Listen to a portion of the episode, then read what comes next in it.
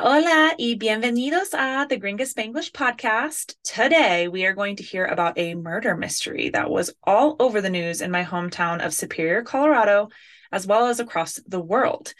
We will dive into the mystery of the murder of JonBenét Ramsey, or El Asesinato de JonBenét. The speed today will be slow, and 33% of the story will be in Spanish. Once we're done with the Spanglish version, you'll get the slow speed, full Spanish version. First, we need to get some words down that you'll be hearing to help your comprehension. I would write these puppies down as this is the most tried and true way to make these stick. Normally, I would hope you enjoy the episode, but this one's a bit dark, so instead, here's to hoping you learn something without being too creeped out. Vamos, let's go. Here are those words. I'll use in the episode in order of appearance. Una exageración is an exaggeration. El asesinato is murder. Cierto is true. Las tragedias are tragedies. Sospechosas are suspicious. Principio is beginning. Las uñas are fingernails. Una chica del concurso is a pageant girl. La época is time period. La esperanza is hope. Fascinaba from fascinar is used to fascinate. El sótano is basement. El golpe is a hit or punch. Desapareció from desaparecer is disappeared. Una nota de rescate is a ransom note. Exigiendo from exigir is demanding. Distraer is to distract. Se comportaban from comportarse is they behaved. Rehusaron from rehusar is they refused. Una muestra de ADN is a DNA sample. Perteneciendo from pertenecer is pertaining. Se murió from morirse is died. El crimen is crime. Los cargos are charges. Los resultados are results.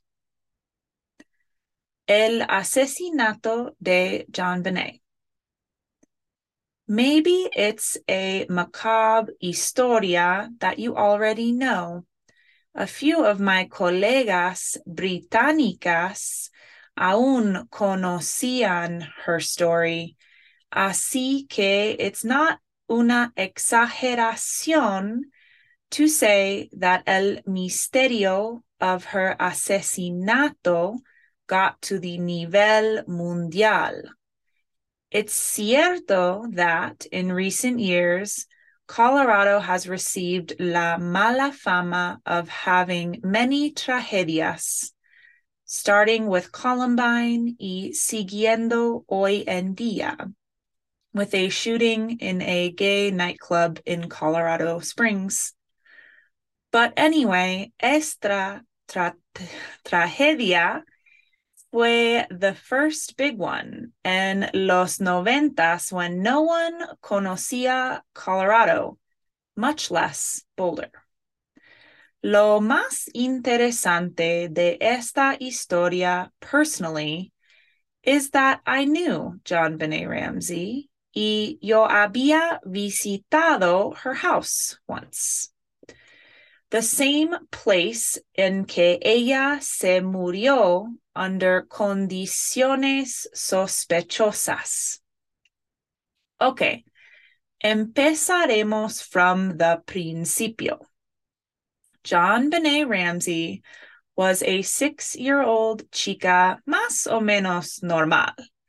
If you think that spray tans, uñas pintadas, makeup y big expensive dresses son normales. Ella era una chica del concurso, a prevalent subculture in that época. Those little girls actuaron tras todo el país with esperanza de ganar prizes, dinero, etc. Typically, other parents used to think that los padres de chicas del concurso were a bit nuts, viviendo sus sueños a través de their daughters.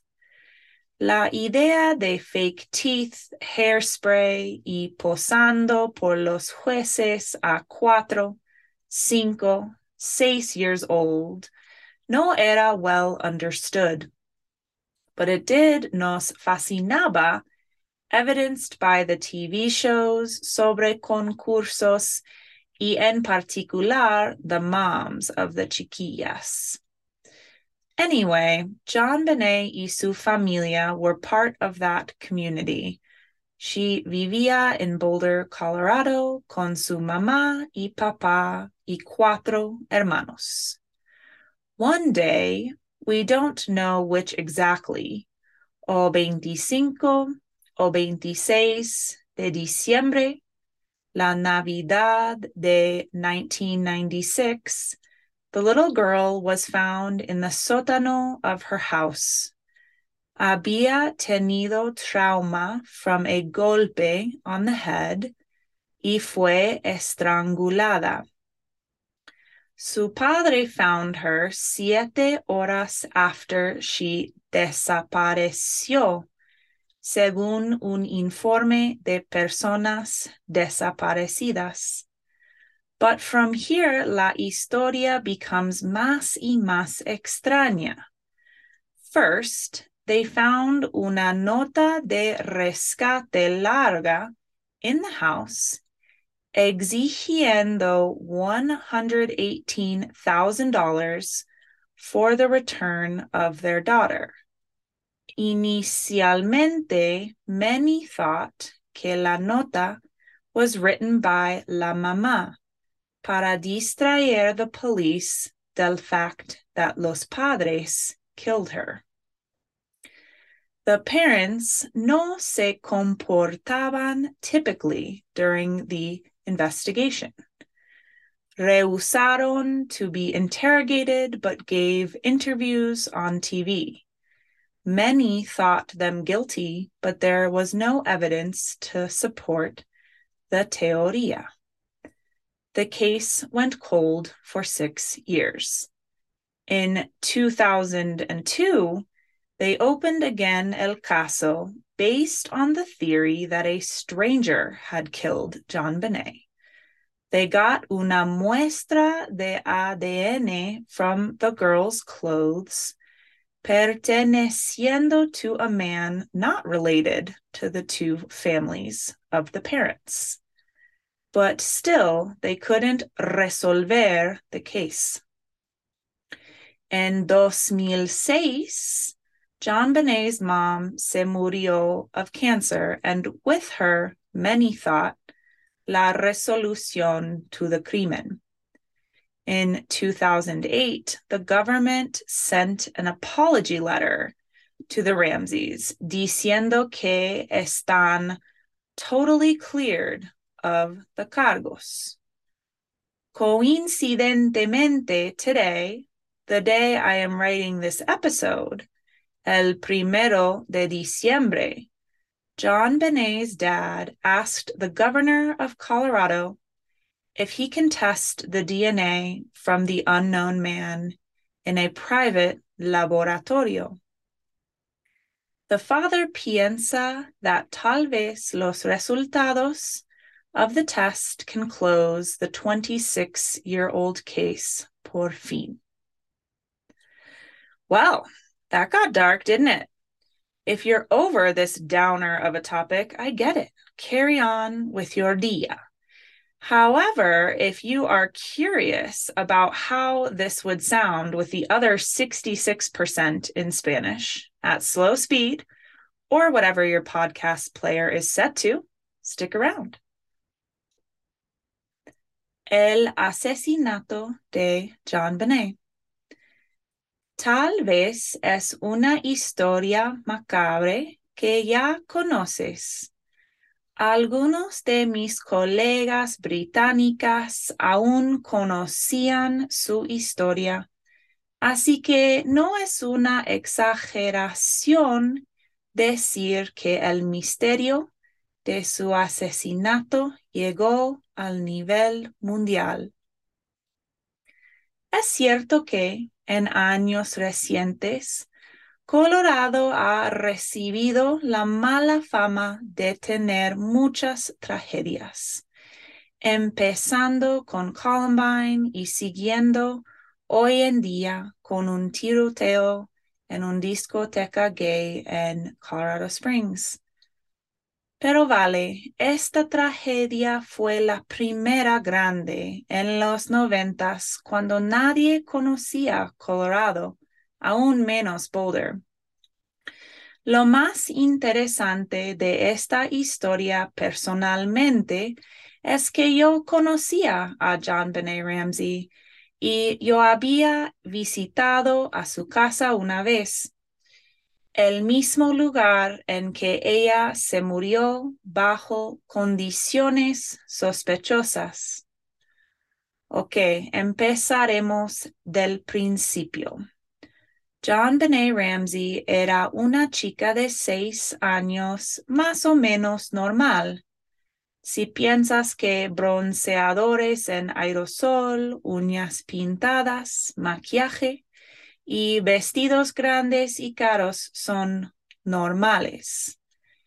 Ella era una chica del concurso, una subcultura prevalente en esa época.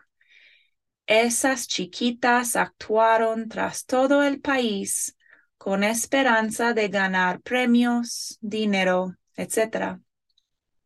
Típicamente, otros padres pensaban que los padres de chicas del concurso eran un poco locos, viviendo sus sueños a través de sus hijas. La idea de dientes falsas, laca para el cabello y posando por los jueces con cuatro cinco, seis años no era bien entendida, pero sí nos fascinaba, evidenciado por los shows en la tele sobre concursos y en particular las mamás de las chiquillas. De todos modos, parte de esa comunidad eran John Benet y su familia. Ella vivía en Boulder, Colorado, con su mamá y papá y cuatro hermanos. Un día, no sabemos cuál exactamente, o 25 o 26 de diciembre, la Navidad de 1996, la nena fue encontrada en el sótano de su casa. Había tenido trauma de un golpe en la cabeza y fue estrangulada. Su padre la encontró siete horas después de que ella se desapareció según un informe de personas desaparecidas. Pero de aquí se vuelve la historia más y más extraña. Primero encontraron una nota de rescate larga en la casa exigiendo 118 mil dólares por el regreso de su hija. Inicialmente, muchas pensaron que la nota fue escrita por la mamá para distraer la policía del hecho que los padres la mataron.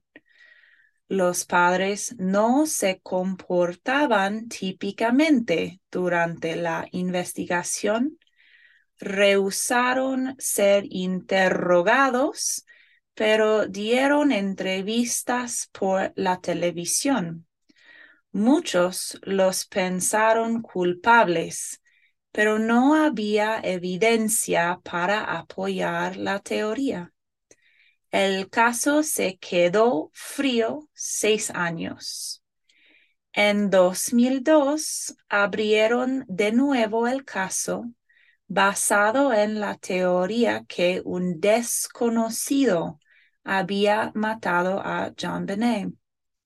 Consiguieron una muestra de ADN de la ropa de la chica perteneciendo a un hombre no relacionado con las dos familias de los padres, pero todavía no podían resolver el caso.